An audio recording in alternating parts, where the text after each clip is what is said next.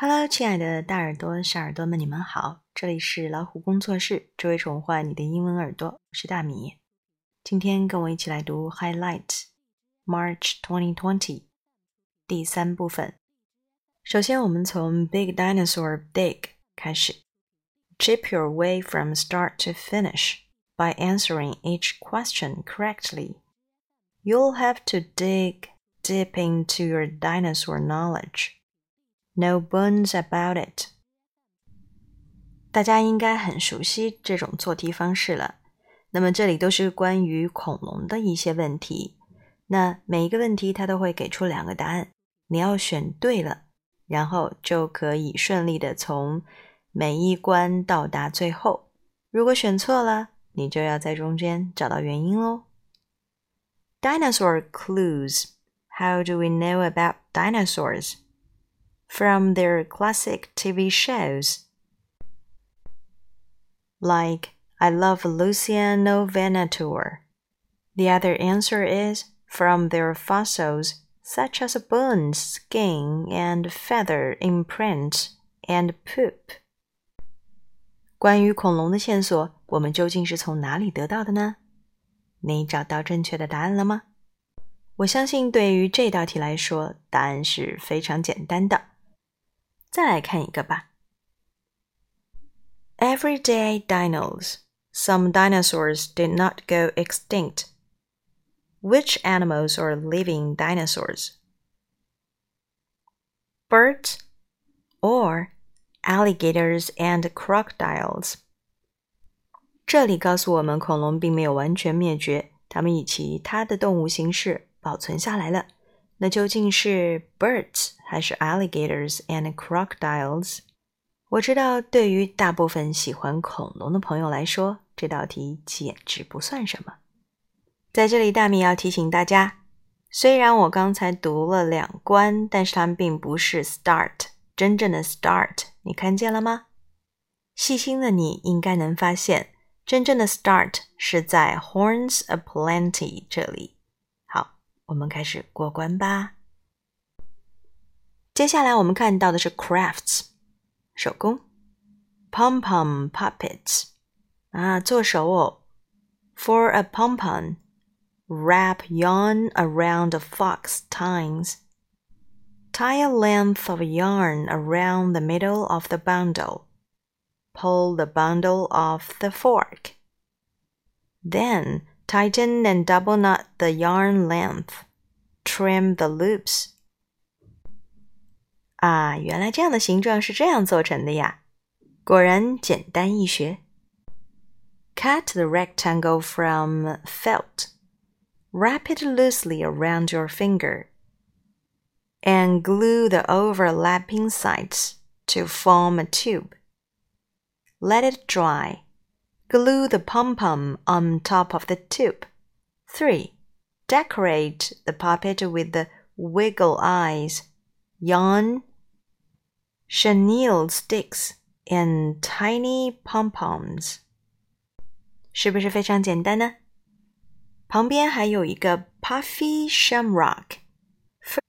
Firstly, draw a shamrock on a poster board. Cut it out. Secondly, glue pom-poms onto the shamrock. Thirdly, add a ribbon hanger. Hang the shamrock in the window. 做完了就没了吗？哦，这次我们还有个 craft challenge，挑战一下以下的手工：Make a rainbow using glue, tissue paper, and recyclables. 这个挑战用到的材料非常简单，就是胶水、餐巾纸，还有一些可回收的物品。在你身边找找看，哪些东西可以废物利用呢？接下来是 Your Dream kite，你喜欢的风筝是什么样子的呢？We asked you to design the perfect kite to fly all day. You send in such creative responses. Here are just a few. 以下都是读者自己动手去做的一些创意。The dino kite 跟恐龙有关的 hoosh hoosh As the kite flew, up down in the blue. It twisted and twirled. It spun and beautifully whirled. Space kite，仔细看了看，这里的风筝真是各有不同，他们的创意都是非常棒的。如果是交给你来设计呢？你会设计出什么样的形状、什么样的内容？ 又有哪些细节可以帮助你的风筝飞得又高又远呢？接下来我们要看到的是 “Game On” 啊，比赛开始了。这里出现了哪些人物呢？Jordan、Devon、Tara、Ryan。文章的题目叫做 “Clean Slate”。Clean Slate 到底是在哪一个比赛当中出现的情况呢？让我们一起来读一读吧。The Penguins are way behind. How can they salvage the game?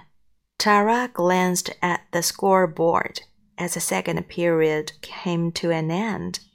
Eleven to one, she said. We are getting trounced. Tara dragged her hockey stick and slumped to the bench. Everything seemed to be going wrong for the Penguins today. Scoot over, said Tara's brother, Brian. He pushed back his goalie's mask and sat with his chin in his hands. I couldn't stop anything out there. They're good, Tara said, nodding toward the Grizzlies, but not that good. The other penguins gulped some water and complained about how poorly they'd played. You'd think this was the first time we ever picked up a hockey stick and joked. It was no joke to Tara. She'd been faked out several times and had the puck stolen twice. I guess it's just one of those days, said Jordan. Let's at least make it respectable. Tara said, score a few more goals and play better defense. The game had gotten out of hand in the second period when her team seemed to lose focus after the Grizzlies scored three quick goals. Brian signaled to the coach. Can Tara and I switch positions? he asked. goalie? Tara said with a surprise. No thanks. You can't do any worse than I did. Brian replied. Look at it this way. Winning is already out of reach, so there is no pressure. Tara frowned. She loved being out on the court, making passes and taking shots. But she did occasionally think about playing Golia. It's your choice, coach said. 好，读到这里，你知道他们玩的是什么球了吗？没错，就是冰球。冰球棍叫什么呢？Hockey stick。这里出现的两个队伍的名字叫什么呢？一个叫做 Penguins，另外一个，请你们找一找，他们的比分现在是什么样的？落后的那一队是哪一队呢？他们要想追上比分，是一件容易的事情，还是一件非常困难的事情？如果你听懂了，那么下面的文字你读起来就会非常的容易了。拿起毛毛虫点读笔，一起去试试吧。接下来我们看到了啊，aboard an airplane 啊，在飞机上的一些情景。How are people passing the time during the flight？你需要知道 passing the time 是什么意思。how is an airplane like other kinds of transportation? How is it different? 对于飞机这种交通工具，它和其他交通工具有什么相同和不同的地方呢？When might people choose to fly? When might people choose a different way to travel? 人们什么时候会选择用飞机这种交通工具出行？什么时候会选择其他的呢？have you ever flown in an airplane? If so, what was your experience like? If not, would you want to? 这个是想问我们什么呢？不妨把你的答案写下来吧。 好，这就是我们今天第三部分的 highlights，March 2020。我们下期再见喽，See you。